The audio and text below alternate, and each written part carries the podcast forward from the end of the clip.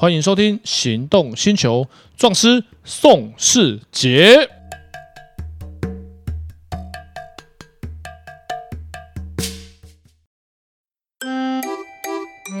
八八月新北 Give Me Five 亲子活动三波热力大爆发，第三波，奥斯汀板桥丽宝店推出夏日花火季，梦幻的日本体验在台湾新北也能快乐体验。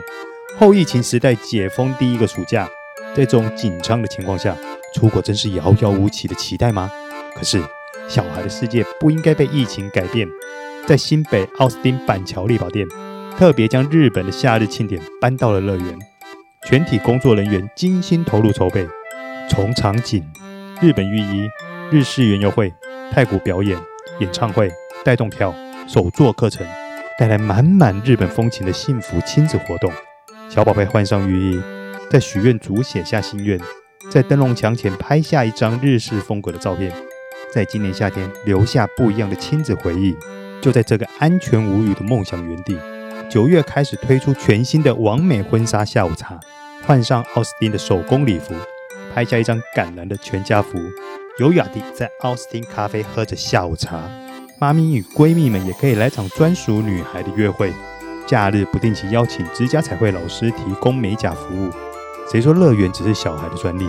在新北，一起走进这一座大人和小孩都享受的乐园，发现奥斯汀的独特魅力。欢迎收听《行动星球》壮师宋世杰。今天的来宾又是性感到被锁账号的小爱，来自我介绍一下。大家好，我是小爱啾啾，我的职业是礼仪师、模特，还是庙会礼生。来，小爱今天有什么有趣的法律问题来讨论讨论？我最近呢、啊、很喜欢网购，可是其实网购上面就是平常滑手机的时候，很常遇到那种直播平台购买东西。相信大家应该跟我一样，就是滑最多就是什么精品啊，什么呃某某精品啊，然后某某精品直播，A 精品直播，B 精品直播，C 精品直播。可是说真的，你不是鉴识达人，你也不知道说这个精品到底是真的是假的。它即便它有发票，也有可能是假的，有一些收据也是假的。那如果我今天买到了一个仿冒品，那我又转售卖出去，该怎么办？呃，首先你要看这个是不是属于善意第三人，就是如果你买的时候你知道它是仿冒品，那你再去卖的，那你就是故意的。可是如果你是买的时候你是以，因为知道怎么样知道你是不是买正品，就看价钱。两万的包你买五千，那一定是仿的。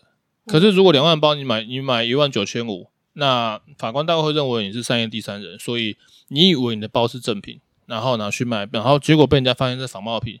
这样就会被构成诈欺，这种情况，即便你是善意第三人，也是违法的。那假如说是像现在很多代购啊，如果我今天，嗯、呃，我是代购的那个人，那我的上面还有一个上游的代购，那他卖的是仿冒品，那他跟我讲说，哦，我这是我去法国代购回来的精品，那他他就说托给我卖，那我卖出去，结果被人家告了是仿冒品。那该怎么办？那这就要举证，看你跟他买的价钱是不是正品，接近正品的价钱。如果是的话，你就是商业第三人，你本身是被骗的，你也不是你本身并没有贩卖仿冒品的故意。那我们你也是被害者之一，那我们就要可以联合来求偿，告第一个卖你仿冒品的上游。那假如说今天这个精品直播，因为现在很多精品直播其实都会请一些像我这样子比较漂亮的女生，或者是请一些比较有知名度的女孩子，然后去帮忙卖。那我们并不知道这个东西是正品还是仿品，那我们只是呃帮忙宣传、帮忙卖、贩售。那结果假如说好，我们现在就说我正在直播中啊，播到一半突然发现，哎，警察上门了。然后叫我们说，哎，全部人就是这个东西是仿冒品啊，现在要检查要罚。那如果他这样子罚，是罚到我们身上吗？还是他会去找这个负责人呢？你们都要罚，我们都要罚。对，你们是。可是 如果我不知道也一样吗？我们是受害者的话，嗯、呃，你举例来讲，你不知道这个，你不知道这一刀吃下去，他人就会死，那这样就可以无罪吗？一样的道理。这个就比较麻烦，因为很多找艺人代言，产品出问题，艺人会被骂。嗯，对，然后他们只是代言的话还好，因为代言他们跟产品可能不会在同一个现场。嗯，可是如果直播，你会在现场拿产品吗？对，对啊，因为你的关系我才买，然后然后然后找模特去卖仿冒品的话，那模特本身你要怎么样可以证明他不知道这个是仿冒品？这个就有难度，就只能看价钱。嗯、LV 的包正品一个卖四万八，这边只卖两万八，跟你说全新国外代购，法官不会相信。为什么？我们就 Google 查国外卖多少钱就好了。对，如果是比方说 Michael Kors 或者是 Coach 的包，台湾专柜一个卖一万多，我们代购卖八千合理，因为美国买回来。加一成的利润，卖八千还有得赚，这个合理。这种部分法官就可能认定你模特，你以为这个是正品。可是如果 Michael Kors 包在专柜卖两万，这个卖三千，那一定是仿冒品。可是如果他专柜卖两万，这里卖嗯专柜卖两万多，这里卖到卖一万八，这边卖九千。如果这个价钱从美国再买回来。再加一点点利润还是有赚的话，那有就有可能会脱嘴。就是我我我以为他是做代购，因为我知我 Google 或者我去过美国，嗯、因为大家都知道美国 Michael Kors 跟 Coach 的包非常非常便宜，他们一个小的皮夹还不到一千块台币，你那个买回来卖两千块都有赚啊，那个可能专柜台湾卖四千，所以那个卖两千是正品。所以如果你在美国，你可以你 Google 找得到 Outlet 的有哪些在特价，你直接甚至你不用去美国，你直接把它买回来卖，那这个。这样的产品，这样的售价还是有利润，所以我认为这个东西看起来像真的，而且这个价钱也合理。那如果说，呃，LV 的包美国卖八万，你这里卖两万，那一定假的，因为地球上两万买不到新的真品的包。哦，对这个部分的话，就不可能脱罪。那假如说今天，呃，因为现在其实很流行韩国的翻玩，嗯，什么是翻玩呢？翻玩就是，例如说，呃，今天它是个。L V 好了，那 L V 基本上都是正楷。那如果它是一个草写 L V，然后炒的很像、很接近，那我去贩卖到这个商品，那该怎么办？呃，如果这样子是会构成犯法吗？不一定，你要看那个要看那个产品的程度有没有违反商标法。如果很接近、很接近的话，就要接近到会要几乎很大，要到九成五以上，跟原本的商标接近才会成罪。那如果，例如说好，嗯、呃，像 Gucci 哈，它不是会有一个双勾的嘛，或 Chanel 双勾写双 C 就不会，只要写、嗯、对两两个 G 写两个 C 反而就不会，因为那看起来就不一样。哦，那如果它很近，嗯，就是草写这个实物上要要真的上法院之后看法官怎么认定。如果法官认定你是故意的，那就是违那就违反商标法。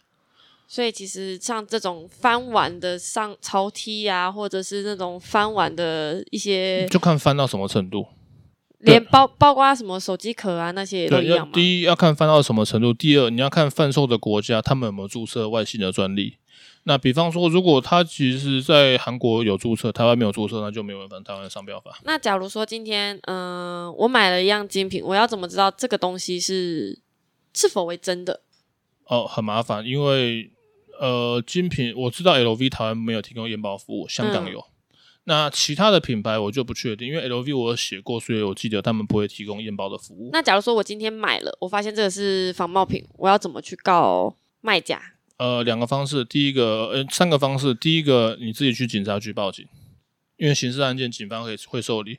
第二个，你自己写状子去地检署提高。然后第三个，你可以委任律师去帮你进行提高的动作。所以，只要今天我买了一样仿冒品，那应该说我买了一样精品，可是我觉得它是仿冒的，我可以直接拿去警察局，然后说这个是仿冒品。对，他们会送质保大队去鉴定。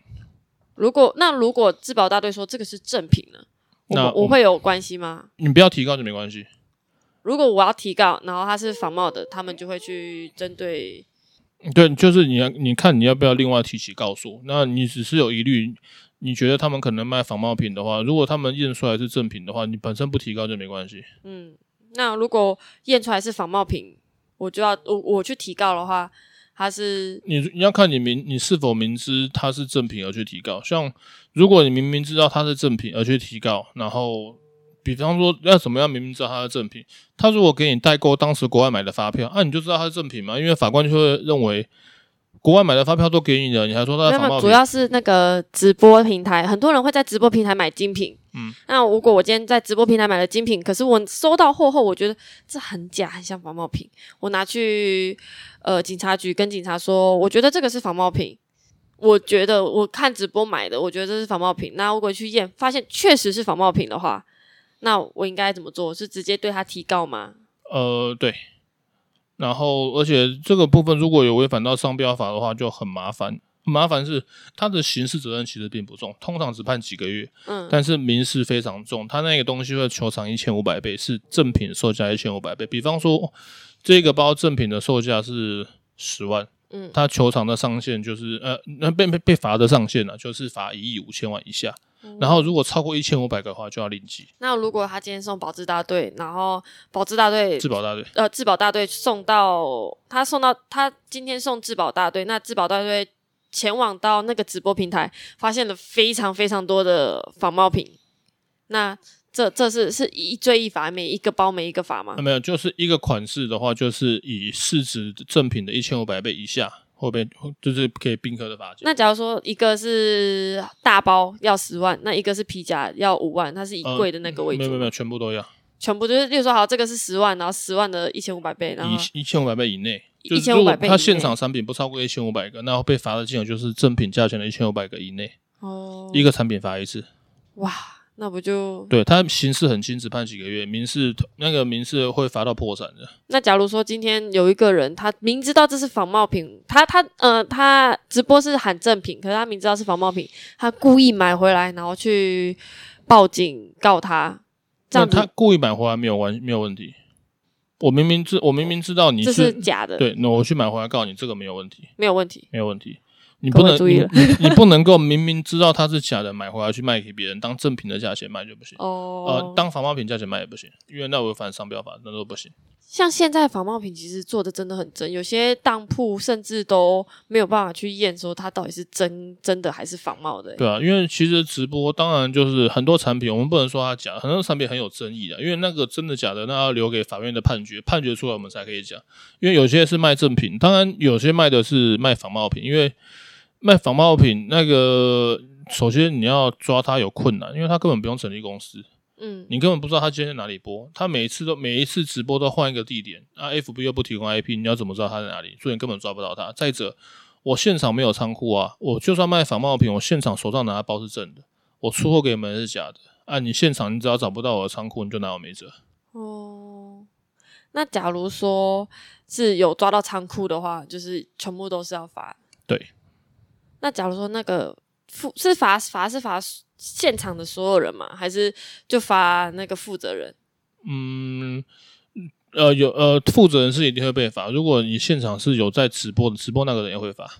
那假如说今天是像虾皮购物，很多都是大陆流出来的商品，那你并不知道它到底是真的假的。那如果今天好，我今天在呃虾皮买一个，它标榜百分之百正品，可是东西是从大陆寄来的。